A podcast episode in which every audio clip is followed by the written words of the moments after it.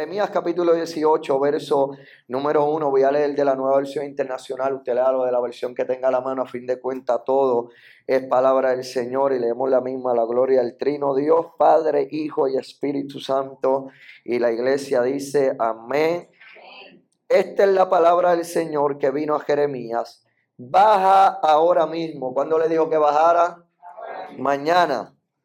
Pasado Dijo, ahora mismo a la casa del alfarero, porque allí te comunicaré mi mensaje.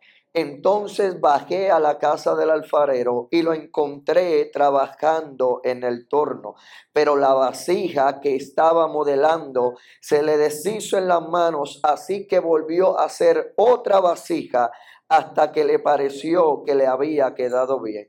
Y en ese momento la palabra del Señor vino a mí y me dijo, pueblo de Israel, ¿acaso no puede hacer con ustedes lo mismo que hace este alfarero con el barro? Afirma el Señor. Ustedes, pueblo de Israel, son en mis manos como el barro en manos del alfarero. Repito, ustedes, Vástago Church, son en mis manos como el barro en manos del alfarero. Aleluya. Voy a leer Marcos capítulo 14, verso 3, présteme su oído. Y dice otra fabulosa historia. En Betania, mientras estaba él sentado a la mesa en casa de Simón, llamado el leproso, coma, llegó una mujer con un frasco de alabastro lleno de un perfume muy costoso. Dele un codazo a alguien y dígale, yo no soy barato, yo soy caro. Dígale. Dígale, no soy barato, soy caro. Y dice que tenía un frasco de alabastro lleno de un perfume muy costoso, hecho de nardo puro. ¿De qué estaba hecho el perfume? ¿De qué estaba hecho? De nardo puro. Y rompió el frasco y derramó el perfume sobre la cabeza de Jesús. Segunda de Corintios capítulo 4 verso 7. Pero tenemos este tesoro en vasijas de barro para que se vea que tan sublime poder viene de Dios y no de nosotros, porque nos vemos atribulados en todos, pero no abatidos, perplejos, pero no desesperados, perseguidos, pero no abandonados, derribados, pero no destruidos. Aleluya. Ponga su Biblia sobre ese asiento, por favor, y levante su toma al cielo. Enseñarle victoria. Siempre digo que solamente los campeones tienen la capacidad de levantar las manos arriba. Y si usted está aquí en esta tarde es porque usted es un más que vencedor.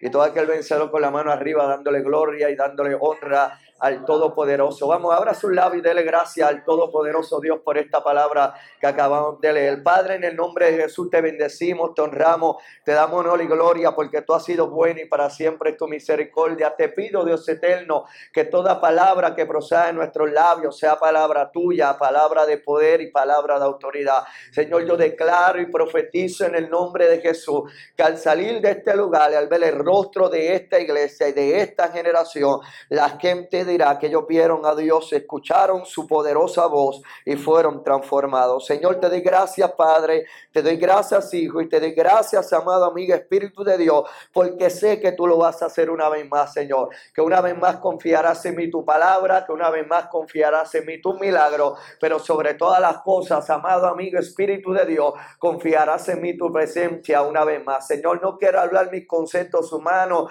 ni mi ideología, ni mis pensamientos. Yo quiero hablar tu palabra en esta hermosa tarde. Háblanos porque solamente tu palabra es la que nos puede transformar y es la que nos puede vivificar en el nombre de Jesús y por los méritos de Cristo. Y la iglesia dice amén y así sea. Alguien puede darle otro aplauso al Rey de Reyes y al Señor de Señores.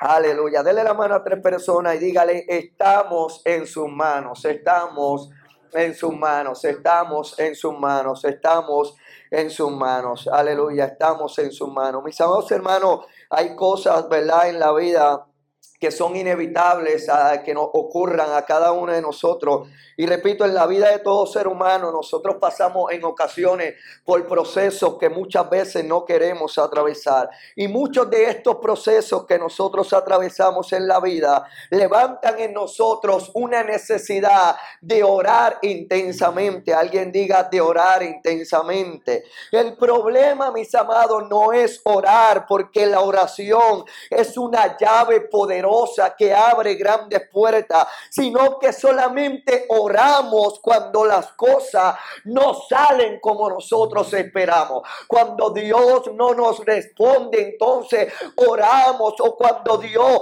nos responde en ocasiones y nos da lo que estamos pidiendo siempre, simplemente dejamos a un lado de la oración. Y yo creo y estoy convencido que Dios está despertando una generación que no no solamente pueda orar cuando las cosas salgan mal, sino que orar también cuando todo está bien. Cuando estamos arriba le podemos adorar, pero si estamos abajo tenemos que adorarle también. Cuando tenemos la casa la adoramos, pero si no tuviéramos la casa le adoramos de la misma manera. Si tenemos el novio, amén, y si no nos da el novio, amén, como quiera y la adoramos, aleluya. Pero usted tiene que entender que no podemos solamente acudir a ese momento solo cuando tenemos una mera necesidad, aunque es importante de la misma manera. Pero cuando no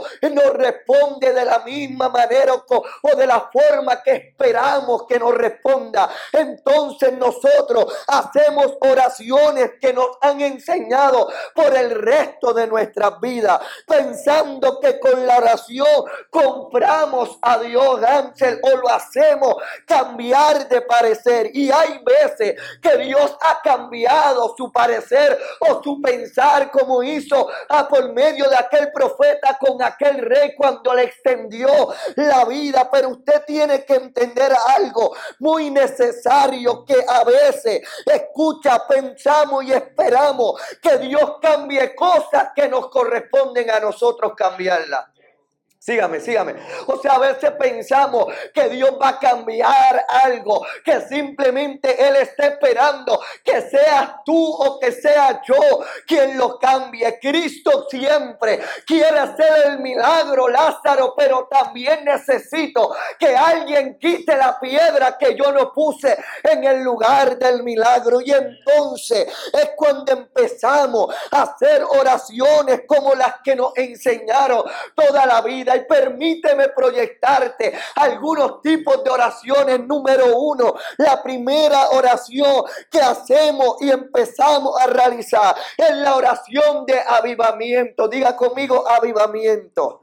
Y esta oración es donde le decimos al Padre, Padre, reclamo tu promesa que por tu llaga nosotros fuimos curados. Pero muchas veces al finalizar esta oración no ocurre nada. Entonces como no ocurre nada, de nuevo volvemos a su presencia para hacer la oración de rendición, de perdón, de reclamación, diciéndole, Señor, necesito que te des cuenta que soy yo el que te lo pide, que soy yo el que trajo el mayor diezmo a la casa, que soy yo el que estoy sirviendo todo el tiempo, que soy yo el que estoy ayudando todo el tiempo, Señor. Necesito que te des cuenta que soy yo tu hijo favorito, el que te lo estoy pidiendo. Tú me conoces y sabes cómo soy, pero al final no ocurre. No ocurre nada, no ocurre nada. Entonces, como aún no ocurre nada, entramos incómodos y con molestia a la presencia. Eso no es aquí, eso es en Bayamón allá, porque aquí nadie se molesta con Dios orando cuando no responde. Entramos con, insistencia, entramos con incomodez, con molestia a su presencia para hacer una oración de la que yo llamo resumen o hoja de vida. Y en esta oración le decimos a Dios, necesito que te recuerdes que soy yo el más que ha predicado, que soy yo el más que ha viajado, que soy yo el más evento que ha realizado y el que los ha llenado a capacidad, que soy yo el que he viajado, que soy yo el más que canto, el más que almas me gano y lo mucho que has visto que yo me he sacrificado por ti, pero al final de esa oración adivina qué pasa. No ocurre, no ocurre nada. Entonces llega ese momento que sin fuerza ni ánimo hace una última oración pensando que seguirá sin respuesta y hace la oración que se llama rendición. Y cuando llegas a este punto de la oración de rendirte es cuando tú cambias tu perspectiva, tú cambias, tu corazón se voltea por completo y empieza a reconocer en tu humanidad y a decirle a Dios, amigo mío, tú sabes que es lo mejor para mí. Ya no puedo puedo hacer otra cosa que rendirme. Haz como quieras, que como quiera te voy a seguir amando. Respóndeme como quiera, que como quiera te voy a seguir amando. Dame lo que necesito y si no me la da, te voy a seguir amando como quiera. Y es ahí cuando ves que su mano y su respuesta viene sobre tu vida y viene sobre la mía. Porque la oración no es avivamiento, no es reclamación, no es resumen hoja de vida y tampoco es súplica. La oración es simplemente rendirse delante de la presencia de Dios es rendir nuestra vida, es rendir nuestro ser. Mis amados, cuando nosotros nos rendimos ante Él es cuando sentimos que sus manos vienen a tocarnos y vienen sobre nuestro ser. Y usted tiene que entender que cuando la mano de Dios viene sobre nosotros, Él no te toca para romperte, sino que Él te toca para formarte. Lo voy a repetir una vez más. La oración de cuando nos rendimos y sentimos que la mano de Dios viene para nosotros. Él no nos toca para rompernos o quebrarnos, sino para formarnos, porque todos tenemos que entender que Dios no quebranta las vasijas, sino que quien las quebrantamos somos nosotros. Dígame, Dios nunca va a venir a quebrar, a quebrar y a romper algo que le costó a él mucho amor y mucho sacrificio crear en la tierra, ¿sabes? Entonces por mucho tiempo nos estuvieron enseñando canciones que fueron buenas, almáticas, que tocaban nuestro ser, que cantamos, lloramos, Hansel, escupimos la alfombra, vomitamos, hicimos todas las vainas que hicimos y le decíamos a Dios, rómpeme, dame forma tú con tu mano de alfarero, es que solo yo no puedo, líbrame, Espíritu de Dios, dame luz en las tinieblas, porque sin ti no sé vivir. Gloria a Dios, te lo dije así porque no te lo puedo cantar, porque imagínate. Y, y tú tienes que entender y yo aprendí en la vida y en el proceso que Dios no viene a, quebrantar vasijas, sino que quien quebranta las vasijas somos nosotros mismos. Dígale que está a su lado, Dios nos rompe aquello que Él formó, Dios nos rompe aquello que Él diseñó, Dios nos rompe aquello que Él estableció como un propósito eterno aquí en la tierra. Escuche bien, eh, usted tiene que entender que cuando usted lee segunda de Corintios, que lo acabamos de leer, capítulo 4, verso 7, verás que de manera metafórica. Pablo al escribir nos llama en la carta a los Corintios vasija o vaso de barro. Y uy, me parece interesante, Pastor Josué, porque una vasija es una pieza pequeña y de barro de forma común y ordinaria. Y esta sirve y me gusta porque sirve para contener cosas destinadas a la alimentación. Esto me gusta porque resalta el propósito verdadero de una vasija y el propósito de la vasija es que sirve para contener. Aleluya. Escuche bien, no sirve para estar exponiéndole y decir cuán linda es la vasija que tenemos. No sirve para pararnos en un altar como vasija, decir yo canto como baraca y subo tantos tonos de niveles y decibeles y toda esa vaina que saben los músicos. No es para que vean lo lindo que tú predicas o lo lindo que puedes profetizar. No, el propósito de la vasija es que tenga la capacidad de contener algo en su interior. La pregunta en esta tarde es, no es cuán linda y cuán grande y cuán costosa sea la vasija, sino cuánta capacidad tenemos de contener algo de Dios adentro. Ah, el problema es que nosotros No sabemos muchas veces contener la gloria permanente de Dios, pero sí contenemos bochinche y crítica hacia otros. Se fueron aquí dos o tres. Eh, sabemos contener los bochinches del hermano que cayó o que falló o aquel que se quitó, aquel que se rindió. Y el propósito principal de Dios no fue crear vasija para nosotros reducirla y mostrarla en el mundo, sino que el propósito principal es que pudiéramos contener algo adentro. Por eso cuando usted estudia la historia verás que los tiempos en los tiempos antiguos los sacerdotes usaban las vasijas para preservar los libros sagrados, los papiros. Entonces, en otras palabras, la vasija de barro, aunque era un material quebrantable, esta tenía la capacidad de preservar y contener cosas que sagradas.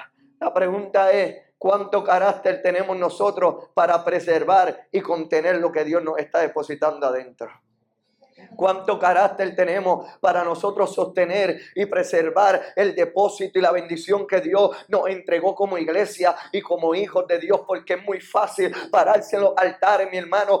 Quesada eh, eh, en sus tiempos de evangelista lo vivió, yo lo he visto, yo he visto en los altares muchos ministros y muchos ministros llenos de carisma grandioso, pero muy poco formados en carácter. Mm, mm, mm, somos buenos cantando somos buenos predicando, pero somos muy, muy malas teniendo el carácter para sostener la realidad de lo que Dios quiere entregarnos y quiere darnos en nuestras manos. Por eso la Biblia dice vasijas de barro y no de oro, no de plata ni de bronce, sino que un barro es una materia quebrantable con imperfecciones, pero perfecta para guardar los tesoros del reino en su interior. Por eso tú tienes que saber, vástago, que así como la vasija sostiene el aceite, el carácter sostiene la unción. Lo voy a decir una vez más. Así como en la vasija tiene la capacidad de sostener el, el aceite, tu carácter y el mío tiene la capacidad de sostener la unción. Toca a alguien y dígale, tienes carácter para sostener la unción de Dios adentro. Aleluya tienes carácter para sostener grandes, grandes tesoros. Eh, eh, esto quiere decir que un Dios perfecto manifiesta su, su, perfección a través de nuestra imperfección. Por eso dígale a alguien, cargas tesoro adentro de tu vasija. Dígale, dígale, carga vacía, tesoro adentro de su vasija. Vamos, dígaselo a tres personas. Dígale, esto no es chicho ni grasa, es que yo cargo un tesoro grandote adentro de mi vasija. Aleluya. Veo dos o tres diciendo, el predicador tiene un tesorito, pero tengo gloria como quiera adentro. Aleluya. Aleluya. No, no, no. Usted tiene que entender que lo que usted carga es más grande. Que usted, como dice el mundo, ay, negrito, negrita, tiene dos o tres libritas, está gordito. No, dígale a la gente de hoy en adelante, gordo está el diablo. Yo estoy bien lleno de tesoro y de gloria del Padre. Aleluya. Yo estoy llenote de Dios. Por eso usted tiene que entender, escuche bien, que en el proceso imperfecto que todos hemos atravesado, nos ha pasado que en algún momento, repito, le hemos dicho a Dios, rómpeme o quebrántame, pero te recuerdo que Dios no rompe o quebranta las vasijas, sino que somos nosotros quien lo hacemos. Por eso cuando usted ve la historia que acabamos de leer del profeta Jeremías, me parece interesante porque dice que vino palabra de Dios sobre la vida del profeta y le dijo, baja ahora mismo a la casa del alfarero. O sea, Dios fue intencional, quesada. Si Dios le habla al profeta y le dice, baja, era porque el profeta estaba en un lugar muy alto, muy, muy arriba. Y dice que él bajó porque muchas veces para recibir y ver cosas que nunca hemos visto, habrá momentos que vamos a tener que bajar. Toca a alguien y dígale, te veo muy alzado, bájale, bájale, bájale, bájale. ha. Dígale, dígale, te voy muy alza, bájale, bájale, bájale. Vale, siento que las chuletas se te han subido un poco y Dios en ocasiones tiene que decirte, necesito que baje, que baje, que baje, que baje. Aleluya, aleluya, aleluya. Que baje, que baje. El problema es que muchas veces, a ver, en ocasiones, Dios nos da la oportunidad de que seamos nosotros quien bajamos y nosotros con nuestro orgullo y nuestro carácter de macho man y de Wonder Woman y hoy dos o tres de Barbie, gloria al Señor. No quiere y cuando no lo hacemos en, en, la oportunidad que Dios nos da a nosotros, entonces Dios, Dios, Dios dice, pues como tú no lo vas a hacer, lo voy a hacer yo, te voy a hacer bajar. Y te tengo una noticia, a la manera de Dios duele. Mm, mm, mm. A la manera de Dios es incómodo. A la manera de Dios te saca lágrimas, te saca dolor. A la manera de Dios quiere arrancarle la cabeza a dos o tres hermanitas que no se tiran la misma alabanza que tú te tiras en el culto. Gloria a Dios. A la manera de, Dios te va a incomodar y te va a sacar. Pero muchas veces en la vida Dios ve que nosotros estamos tan altos que cuando estamos arriba eh, parece incongruente, parece contradictorio. Porque de arriba se supone que las cosas se vean mejor que abajo. Pero en el reino se sube diferente a como se sube en la tierra porque en el reino se sube bajando en alabanza, bajando en rendición, bajando en adoración. No sé si alguien me está entendiendo. O sea, en el reino tú no subes aplastando a otro, tú bajas en rendición y en adoración a Dios. Y Dios le está diciendo a Jeremías, para mostrarte lo que te quiero mostrar, necesito que bajes. Toca a alguien y dígale, hoy Dios nos trajo aquí para que bajáramos, para que bajáramos para que le bajáramos a nuestro guía en ocasiones de que tenemos el ministerio más conocido y más resplandeciente y reluciente del mundo. Y lo que no sabemos es que en ocasiones es lo que nosotros proyectamos, pero el mundo está viendo la verdadera realidad de cuán, de cuán no reluciente tú eres, sino de cuán opaco se te está viendo la vida. Y en esos momentos es cuando Dios dice, necesito que bajes. Baja, Jeremías porque te voy a mostrar algo. No era más fácil que Dios, el Dios de los cielos, le dijera, sube. Pues el mismo Dios le dice, baja. O sea, a mí me parece estar también viendo la historia de aquel eh, enemigo del pueblo de Dios diciendo, mire esa gente, escucha esa gente cuando están arriba, el Dios de ellos que está arriba le responde, el Dios de ellos que está arriba le da la victoria y de momento Dios le habla al, hombre de Dios y le dice, mira, bájate porque yo le voy a enseñar a ellos que no solamente soy el Dios de la altura, sino que también soy el Dios de los valles, el que está abajo. O sea, en otras palabras, Dios nos está diciendo, yo soy el Dios que está contigo cuando todo te va bien, pero también soy el Dios que está contigo cuando las cosas no saben cómo esperar. Alguien aquí conmigo, yo soy el Dios que está contigo en la alegría, pero también soy el Dios que está contigo en la tristeza. Yo soy el Dios que está contigo cuando todo está arriba, todo montado. El Legoland está bien alzado. Pero cuando viene un nene y se tropieza y te, y te tumba, eso, e, e, ese rompecabezas que te costó trabajo levantar el de 10 mil piezas, ¿te acuerdas? Y pasaste noche y horas y, tazas de café. ¿Dónde están los cafeteros? Levanta la mano arriba. Los que no, arrepiéntase que usted está 500 trillones de veces descarriado en el cielo hay café. O sea, todo eso invenció para que venga alguien y de momento te desborone en todo. Y tú dices, Dios mío, tanto sacrificio, tanto dolor, tanto trabajo, pero el momento oportuno cuando Dios dice, no importa el sacrificio que pasaste, yo voy a estar contigo, así cuando estuviste arriba, pero también cuando estuviste abajo. Cuando todo el mundo te daba like en Facebook, pero también cuando te daban like, gloria al Señor cuando todo el mundo compartía la publicación y cuando nadie compartía la publicación, gloria a Dios. Cuando la publicación se te fue viral y cuando como la del gol, gloria a Dios de cariño, perdón, perdón, es que estamos en familia, el del pastor y cuando tampoco no te, te llegó ni a cinco views, gloria a Dios. Dios te está diciendo, yo soy el Dios que te quiero mostrar algo, pero en esta temporada de Vástago, en lo que Dios le quiere mostrar a Vástago, no es cuando Vástago está arriba, sino cuando tal vez se siente que está abajo en el momento de transición, en el momento de mudanza. Mira, yo creo que esta casa está a punto de vivir una mejor temporada, pero Dios se va a revelar cuando ustedes decidan bajar.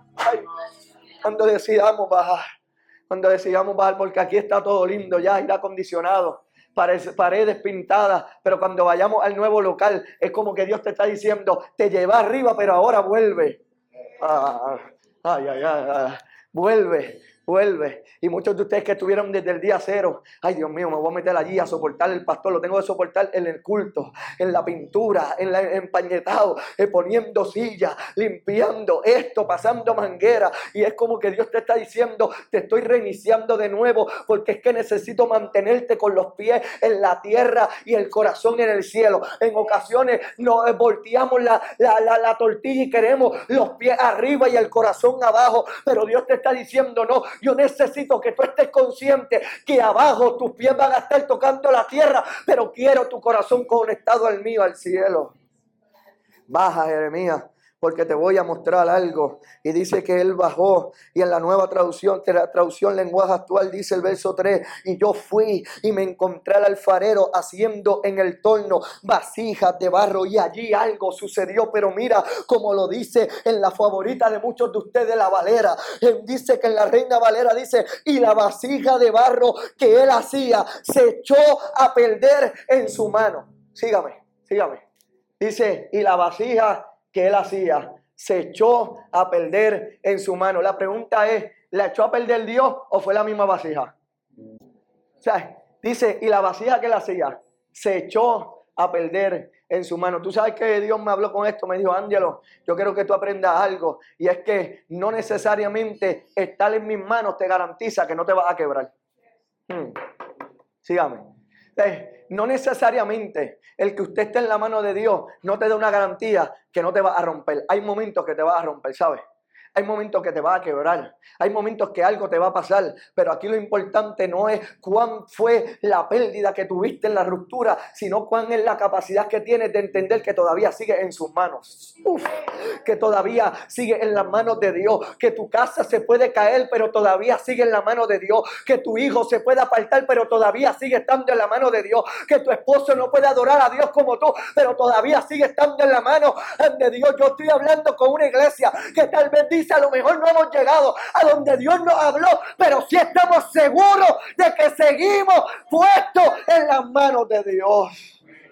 No estoy donde quiero estar, pero sí estoy donde necesito estar en sus manos. Toca a alguien y dígale, no estás donde tú quieres, pero sí donde tú necesitas. Porque el problema de que hay mucha iglesia dándole a una generación lo que la generación pide, pero Dios está buscando a unos locos de basta gochera ya metidos en el Gurutungo, en, en Arecibo, que puedan entender y decirle al mundo, yo no tengo lo que tú me pides, pero yo tengo lo que tú necesitas. Y yo te voy a dar lo que tu vida necesita. perfeita.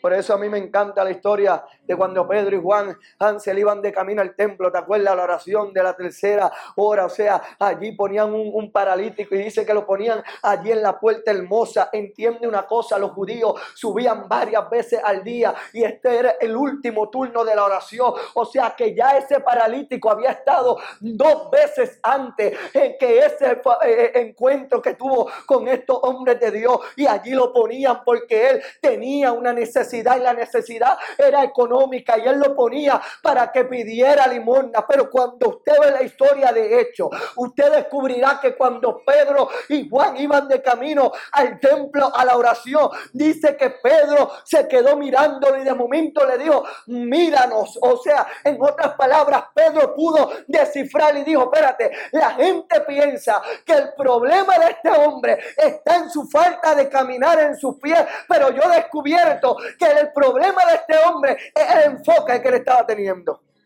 Sígame, el enfoque. Por eso es que Pedro le dice, hey, yo no necesito que tú muevas los pies porque yo sé que tú no lo puedes hacer, pero necesito que me mire.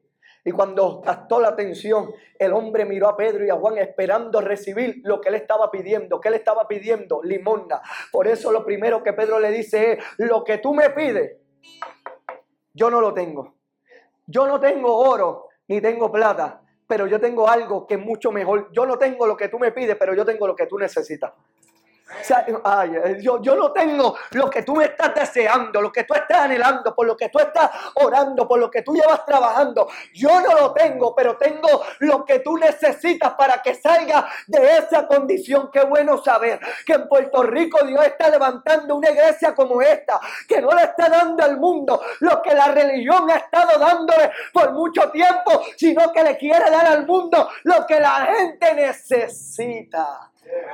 Yo me gozaba cuando yo veía al loco aquel negrito que está allá atrás, que se metía allá, yo no sé, en África, por allá, bien lejote por allá, y lo vi eh, viendo unos videos hablando, eh, eh, speak English, gloria a Dios.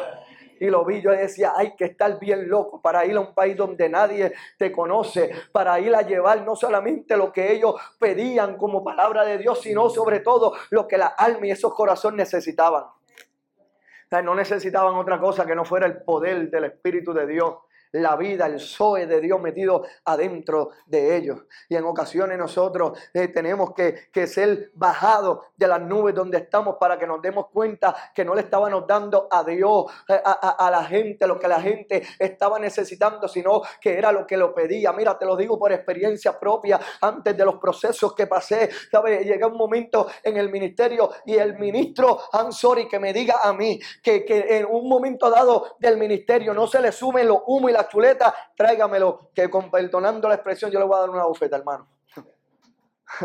I'm sorry, haga, así, diga culpa del pastor que trajo ese loco para acá. Sí, porque es que todo el mundo en algún momento del ministerio se nos subieron los humos, se nos subieron la chuleta, porque queremos la aprobación de la gente.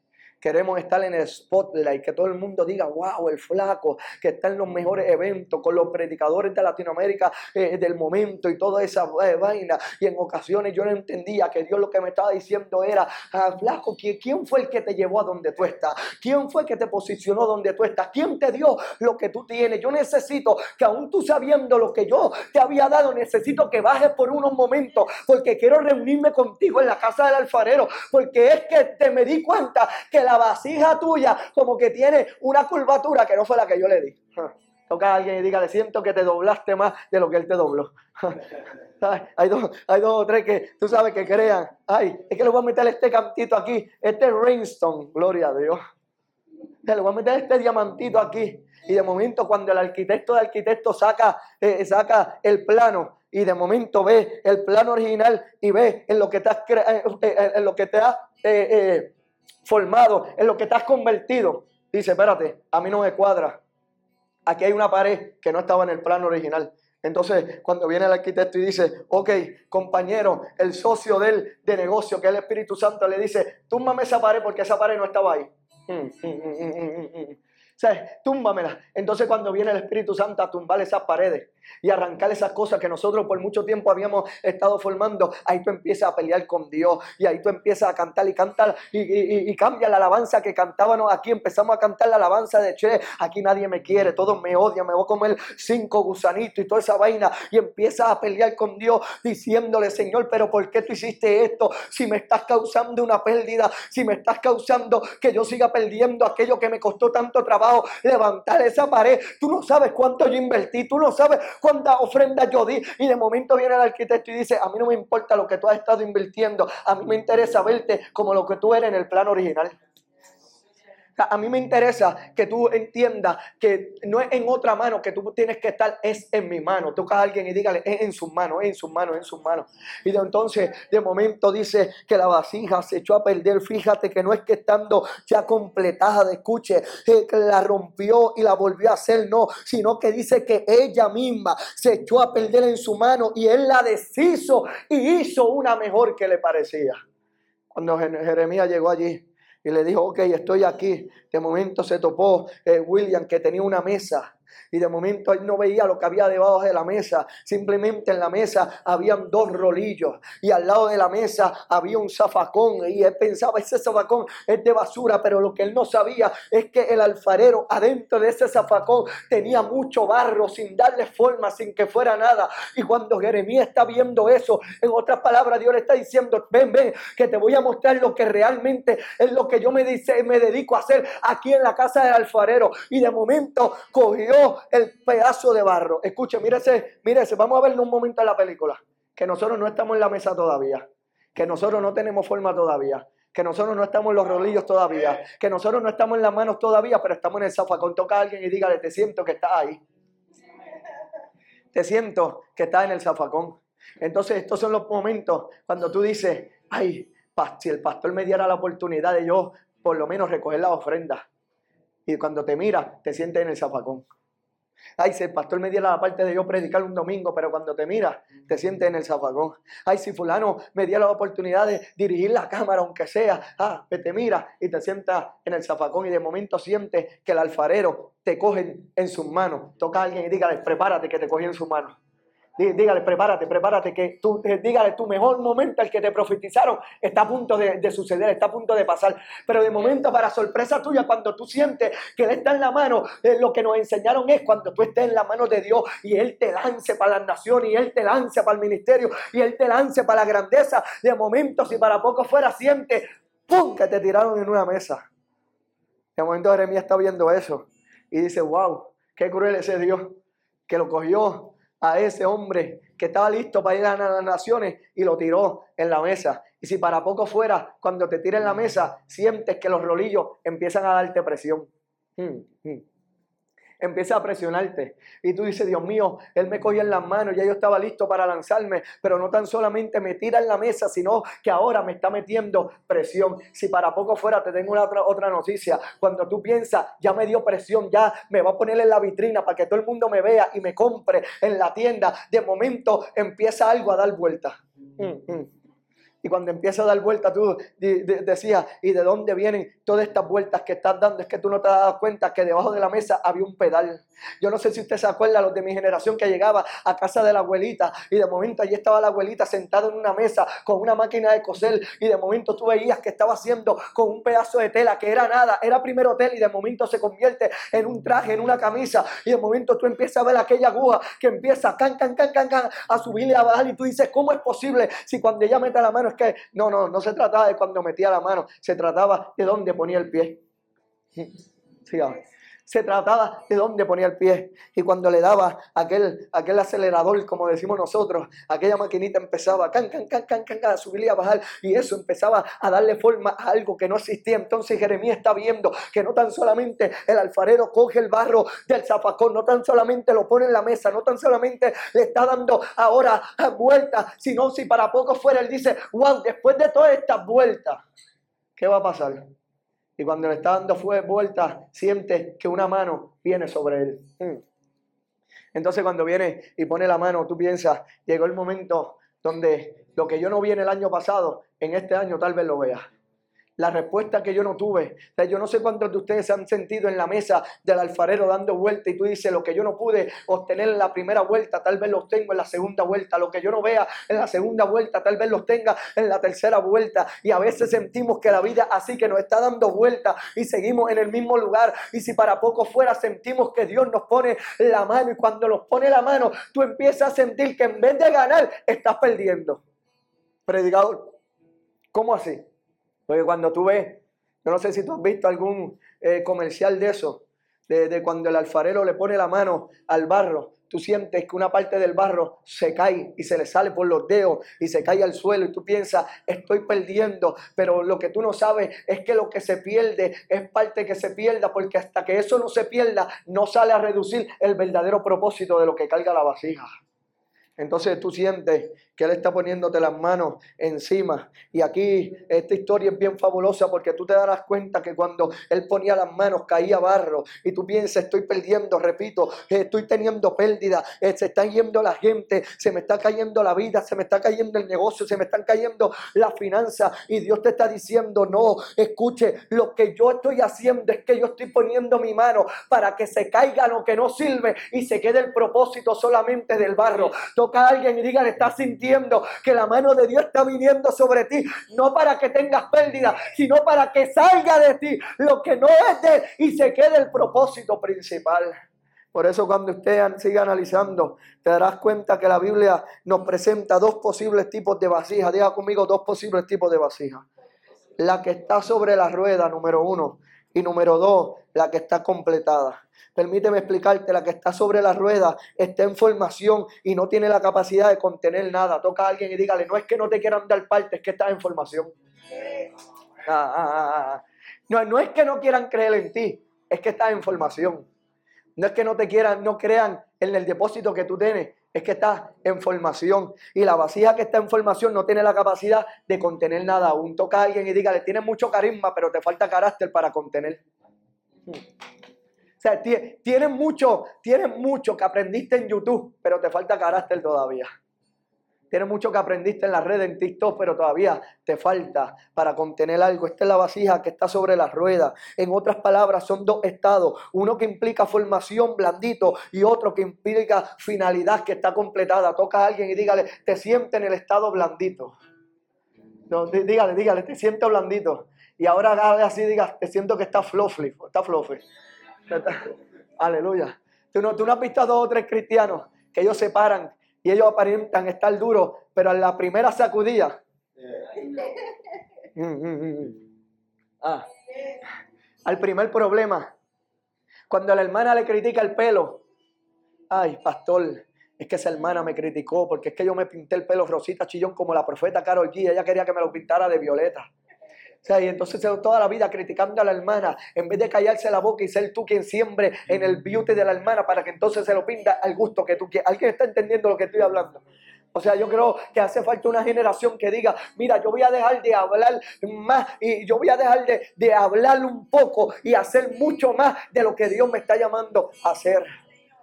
Ah, toca a alguien y dígale, escucha, te siento flofly, te molestó eso, te incomodó, es que está flofly si todavía a ti te incomoda esto, es que mira, está en formación, te siento blandito, negro, dígale, te siento blandito, te siento blandita, negra.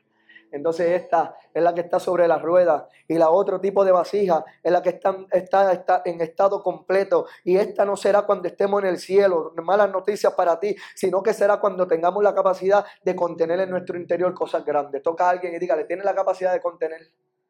Tú tienes la capacidad de contener. Ay, yo creo que, que Dios está buscando gente que en vez de hablar y sacar las cosas, puedan contenerla un poco para trabajar con las cosas que tenemos que trabajar. Entonces el profeta está viendo todo esto y, de momento tú dices, wow, ¿y qué tiene que ver Jeremías con esto que vio y Dios le habló? Pueblo de Israel, ¿acaso no puedo hacer esto contigo? Ustedes son en mis manos como el barro en manos del alfarero. Ángelo, pero está bien. Según eh, eh, eh, Pablo de manera, de manera metafórica, y ahora Jeremías bajando a la casa del alfarero. Pero, ¿qué tiene que ver que Jesús estaba en Betania, en casa de un hombre, y llega esta mujer con un perfume de alabastro? Permítame entrelazar eh, esa historia de Jesús, ¿verdad? Y dice que que él estando y habla de la historia de María, la que ungió a Jesús para la sepultura de él en Betania. Y la Biblia dice que Jesús estaba sentado en la mesa en casa de Simón llamado el leproso. Entonces a mí me pareció bien interesante Hansel, porque dice que Jesús estaba en casa. Dígale que está a su lado, Jesús está en casa. Diga, Jesús está en casa. Pero entonces si Jesús estaba en casa, ¿por qué razón el hombre que afuera sanaba enfermedades, adentro todavía había lepra? Sígame. ¿Por qué? Si el hombre que pasaba por los lugares y de momento la gente gritaba, hijo de David, y él le decía una palabra, ¡pum! La gente era sana. ¿Por qué el hombre que llamó a un muerto después de cuatro días que saliera de la tumba, ¡pum! resucitó? Porque un hombre que cuando pasaba solamente había una mujer de flujo de sangre que tocó el manto, ¡pam! Y aquella enfermedad le paró, pero todavía estaba en casa de un hombre de alto prestigio, de alto rango, llamado Simón, pero todavía seguía teniendo lepra. Yo le dije a Dios, pero ¿por qué? Si tú estás en la casa, se supone que si Jesús está en casa, no, no hay enfermedad, no haya situaciones, no haya Eso no fue lo que, ¿sabe? El panorama, míralo, la película, la película que nos dijeron, la película que nos enseñaron, la película que nos sembraron adentro, que si Jesús está en la casa, todo te iba a salir bien, todo iba a ser color de rosa. Esos son de los evangelios que mi abuelo, que en paz descanse, llamaría el evangelio wichiwachi de eso. Ah, de que te vende ah, chinas por botella diciendo, ven a Cristo que todo te va a salir bien, ah, negrito. Ven que te, te vas a resolver los problemas. Ven que no vas a tener dolores de cabeza. Ven, ven, ven. Pero de momento cuando tú ves que Jesús está en casa, todavía hay lepra. Y yo le pregunté, pero la pregunta que yo le dije, Señor, ¿por qué seguía teniendo lepra si Jesús estaba allí? Y Dios me habló y me dijo, porque hay gente que aunque yo esté, su orgullo es más grande y no lo quieren romper. Yo creo que Dios está dispuesto en esta generación a hacer cosas grandes, pero está buscando a alguien que tenga el orgullo y el carácter suficiente para romper la vasija, aunque te costó trabajo ponerla de la manera que la tienes. Y Dios le está diciendo, mira, yo necesito que algo aquí adentro se rompa para que se libere la sanidad, para que se libere la bendición, para que se libere todo lo que tú estás necesitando que se libere. Entonces estaba allí y no quería romperlo. Y de momento dice la historia que llegó una mujer, diga conmigo, llegó una mujer a aquella casa con una vasija de perfume y dice que la rompió. ¿Quién la rompió? ¿La mujer o Jesús? Dice que ella la rompió. Dígale que está a su lado. Fue ella, no fue Jesús. Fue ella. No sé, dice que la rompió. Si tú lees, verás que ella no llegó y puso la vasija en las manos de Jesús y le dijo, mira, rómpela Jesús para que se riegue el perfume. No, no fue como cuando tú vas a una perfumería y te dan una muestra y te dicen, toma, úsalo, úntatelo. Ya no llegó allí a donde Cristo a decirle, toma, te traje el perfumito para que te lo untara. Jesús, de la manera que te lo tienes que untar, es un chocito detrás de la oreja. Aquí, aquí no te lo untes la ropa porque el perfume mancha. Te estoy dando tres trucos para que sepas, ¿sabes? Entonces, no, no, dice que ella llegó y que ella rompió el alabastro. Y no le digo a Jesús, rómpelo tú, no, no, no, sino que ella toma la vasija ya terminada y que contenía perfume caro. Sígame, sígame. O sea, ya ya tenía una vasija que estaba terminada. ¿Por qué? Porque contenía ya algo en su interior muy costoso.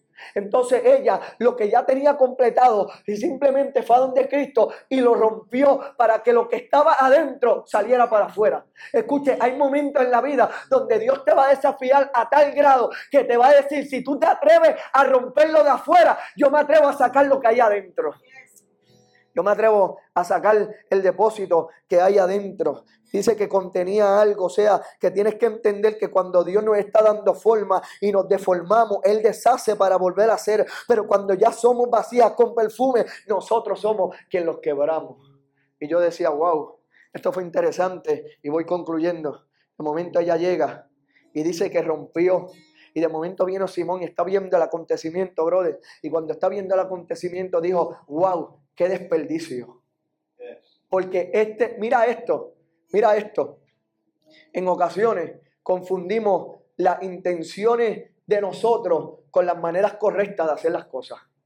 Entonces, mira la intención de Simón, es una buena intención. Simón dijo, wow, qué desperdicio. Esto lo podíamos haber vendido y dárselo a los pobres. Buena intención, pero el método. Y a veces somos así en la iglesia. Venimos con una buena intención a adorar a Dios, pero de momento el método que tenemos es como que venimos con la intención, yo te voy a adorar, pero si yo te adoro, entonces tú me tienes que dar. Y Jesús te está mirando y te está diciendo, me gusta, basta con tu intención, pero no me gusta tu método.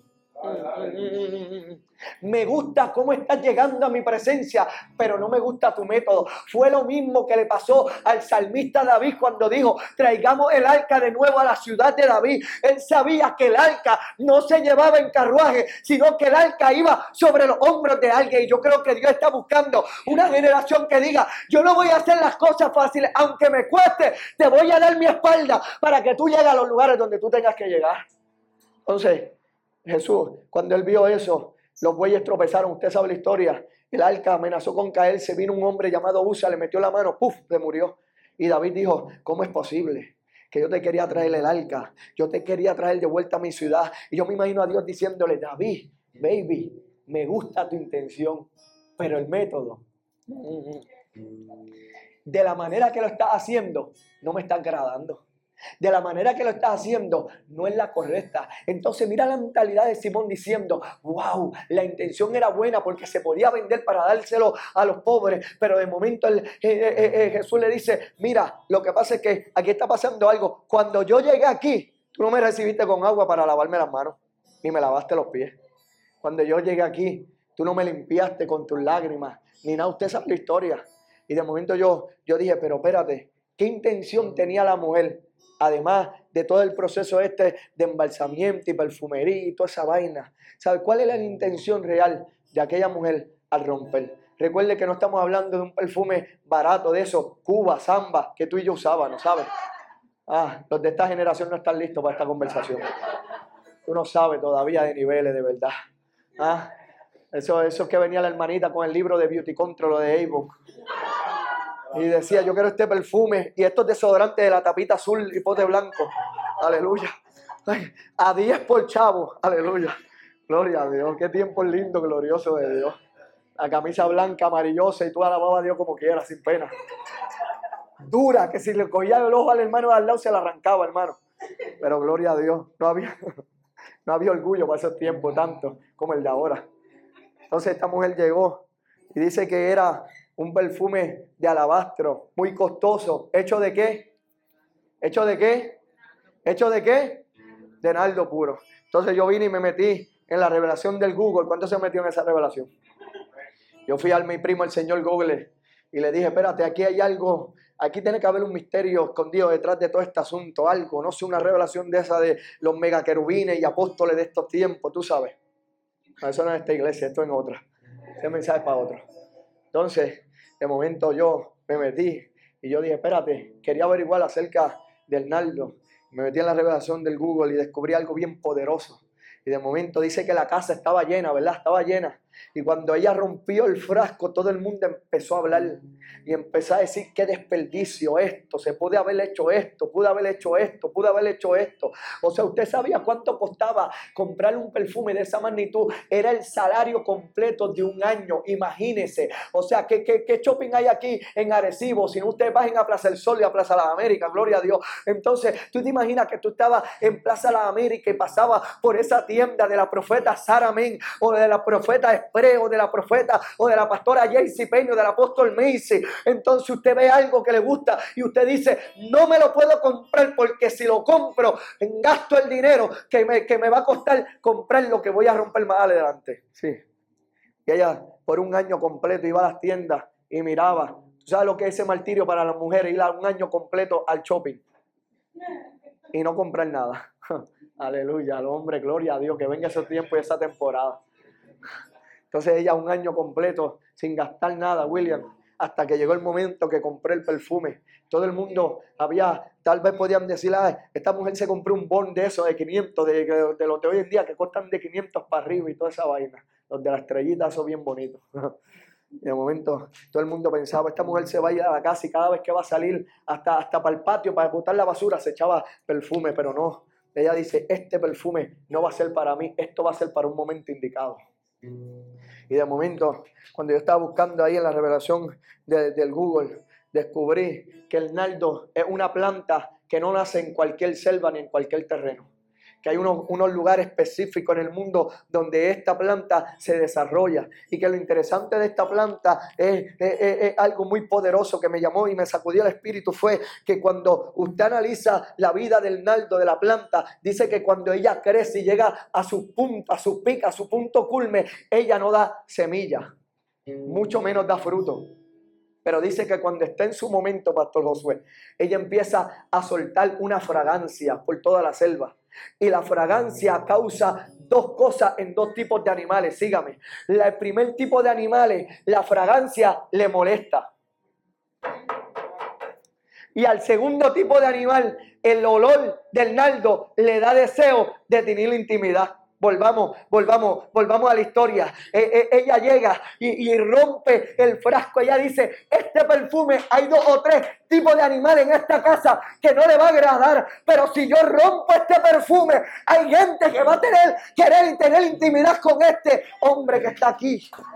Uh, hay gente, escucha, tú te estás rehusando a romper, eh, ¿sabes? El alabastro. Tú te estás rehusando a romper tu cántaro, a romper tu vasija. Y Dios te está diciendo, la va a romper. Algunos te van a criticar, pero otros van a querer tenerme. Uh, otros van a querer tenerme y llevarme con ellos. ¿Sabes? La pregunta, vástago, es ¿cuánto te ha costado toda esta vasija para rehusarte a no cambiar a otra estación? A otra temporada y decir, pastor, nos costó lágrimas, nos costó dolor, nos costó noche de invertir allí, día, mañana, tarde de inversión, pero no importa, la queremos romper porque si ya nosotros estamos en casa, el perfume va a hacer que otros que no estén en casa lleguen para querer tener intimidad con él. ¿Sabes? Hay dos tipos. Y yo te tengo una noticia. Hay alabanzas llamados perfume. Hay adoraciones llamados perfume que a gente aquí de tu parte no le va a gustar. Pero a otros le va a dar deseo de tener intimidad. Hay gente que no le va a gustar cómo predica el pastor o cómo predica el loco de Bayamón flaco, grande, fuerte y hermoso. Pero I'm sorry. Pero hay gente que va a querer tener una intimidad con él a través de ti. De, la vacía que están viendo que se está quebrando en ti, que se está rompiendo. Entonces aquella mujer llegó con una necesidad con una emergencia. Toca a alguien y dígale, ella llegó con una necesidad una emergencia. Dígale, ella llegó con una necesidad, no sé si los muchachos pueden venir, que ya cierro. Diga, ella llegó con una necesidad y con una emergencia. Diga conmigo, una necesidad y una emergencia. Llegó, llegó a la casa de Simón con qué? ¿Con qué? Con una necesidad y con una emergencia, ¿verdad? Necesidad y emergencia.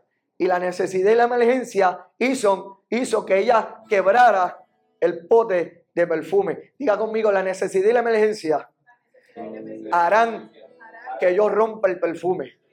Entonces, mira qué interesante, porque yo recuerdo cuando yo estaba en la escuela superior, toca a alguien y dígale, eso fue ayer. Dígale, dígale, eso fue ayer, eso fue ayer, eso fue ayer. ¿Usted se acuerda cuando usted estaba en la escuela superior guíllese, guíllese de, de, de, de, en el pecho y diga, eso fue ayer. Viejo está el diablo, yo estoy como coco, ¿sabe? Eso fue ayer. Yo no sé si usted se acuerda, yo recuerdo cuando yo estaba en escuela superior, específicamente en cuarto año, aunque en la segunda semana de cuarto año me votaron. Imagínate lo bueno y lo santo y lo alabador que yo era. Él andaba unas clases de canciones. Usted se está quejando con las cancioncitas de ahora, pero usted no ha escuchado las cancioncitas de nuestra temporada. ¿Ah? Ah, todo el mundo, que, no, que si la canción de fulano, que si lo... No, no, no, usted no escuchaba a los profetas de y Playero, ¿sabe? Eso sí que eran canciones de verdad. Ay, eran fuertes de verdad. Entonces, de momento, yo recuerdo que aunque esas dos semanas yo siempre fui bien presentado, toca a alguien y diga, lo sabemos. Lo sabemos, lo sabemos. El boricua siempre ha sido bien presentado, pero también bien observador. Y yo recuerdo que yo estaba en los pasillos, tuve los pasillos de la escuela largo, ¿verdad? Y había muchas, muchas puertas. Y cada salón tenía dos puertas, una en puerta de entrada y una salida. Tú eras tan cabezón que por la misma que entraba, por la misma que salía, no importaba. O sea, no había reglas. Las reglas las formaba usted. Pero a mí no me llamaba la atención los pasillos largos, pastores, ni mucho menos las puertas. A mí me llamaba la atención que de cierto extremo a, otro extremo estaban unas cajitas color roja con letras blancas o en otra ocasión eran blancas con letras rojas. Los famosos extinguidores, ¿se acuerdan? ¿Se acuerdan los extinguidores? Cajas de acrílico, adentro estaba el artefacto que tú le quitabas el clic y lo usaba por si había un fuego, apagar, ya tú sabes, los bomberos. Los bomberos en versión Wish, gloria a Dios. Entonces, a mí no me llamó la atención la caja roja con las letras blancas, ni la caja blanca con las letras rojas, sino que a mí siempre me llamó la atención que cuando tú te parabas del frente del extinguidor tenía la puerta en acrílico y la puerta en acrílico tenía un sticker. Y el sticker decía de la siguiente manera, rompa en caso de emergencia. No, usted no lo cachó rompa en caso de emergencia. O sea, si volvemos a la historia, esta mujer se paró frente al extinguidor de su vida y dijo, yo tengo dos opciones, o sigo mirando eso adentro o lo rompo porque hay una emergencia. Yo no sé si habrá alguien hoy aquí que va a decir, mira, mientras yo esté en las manos de Él, no importa lo que yo tenga que quebrar, no importa lo que se tenga que perder, yo lo voy a romper porque esto va a provocar algo en la vida de alguien. Póngase de pie. Esto tiene que provocar algo en la vida de alguien. La pregunta es, ¿cuán dispuesto estarás tú en esta temporada de vástago para atreverte a romper el cántaro? Para atreverte a quebrar la vacía. Para atreverte a quebrar el miedo que te está deteniendo de hacer lo que Dios te está llamando a hacer. Por eso alguien tiene que entender que cuando quebramos nuestra vasija, no tenemos que forzarnos para que la gente sepa que el maestro está en casa, porque el mismo olor del perfume le va a hacer saber al mundo que Dios está en vástagos. ¿Tú sabes la importancia de por qué vástagos tiene que quebrar el perfume hoy? Porque cuando usted lo quiebre, usted no va a tener que ir por ahí por Arecibo a decirle a la gente, Cristo está en vástago, el olor de los perfumes. Mm. Sígame, sígame, Dios mío. El olor del perfume. tú no vas a tener que decirle en tu casa, yo le sirvo a Dios en la iglesia del pastor, ese que se fue viral con el reel y toda esa vaina. No, no, no, no. O sea, la gente va a decir, este hombre, hay un perfume. Uf, hay un perfume. Ay, ay. Hay un perfume y el perfume le va a decir a la gente cuán alta es la capacidad que tú has tenido y el carácter que tú has tenido para quebrar lo que te ha costado lágrima y dolor. para quebrar lo que te ha costado sufrimiento, lo que te ha costado valor. Pero Dios te está diciendo, si tú te atreves a quebrar, yo me atrevo a expandir. Si tú te atreves a quebrar, yo me atrevo a traer multiplicación. Si tú te atreves a quebrar, yo entonces saco el fuego que había dentro de esa vasija. Gedeón, si ellos logran hacer lo mismo que tú y romper el cántaro, el fuego que hay adentro. Mira la, la, estrategia de Dios. Dale trompeta y dale cántaro vacío con antorcha adentro. Toca a alguien y dígale, parezco que estoy vacío.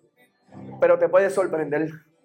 O sea, parezco que estoy vacío. O sea, para muchos allá afuera, vástago parece que está vacío. Pero sorpresa. Porque lo que para muchos por fuera parece que está vacío, adentro tiene llamas de fuego encendidas. O sea, tiene llamas de fuego prendidas, pastores. Tiene algo de Dios prendido por dentro. Pero para que lo de adentro salga, lo de afuera se tiene que quebrar. Yo estoy desafiando una iglesia que va a, desafiar hasta su propio status quo. Y le va a decir a Dios, no, no importa cuántas limitaciones tengamos, nosotros vamos a romper porque después de esta línea tiene que haber más mundo. Tiene que haber un loco así tipo Alejandro Magno que diga, no, no, la línea del mundo no llega hasta, hay más, hay más, hay más paraíso, hay más fronteras.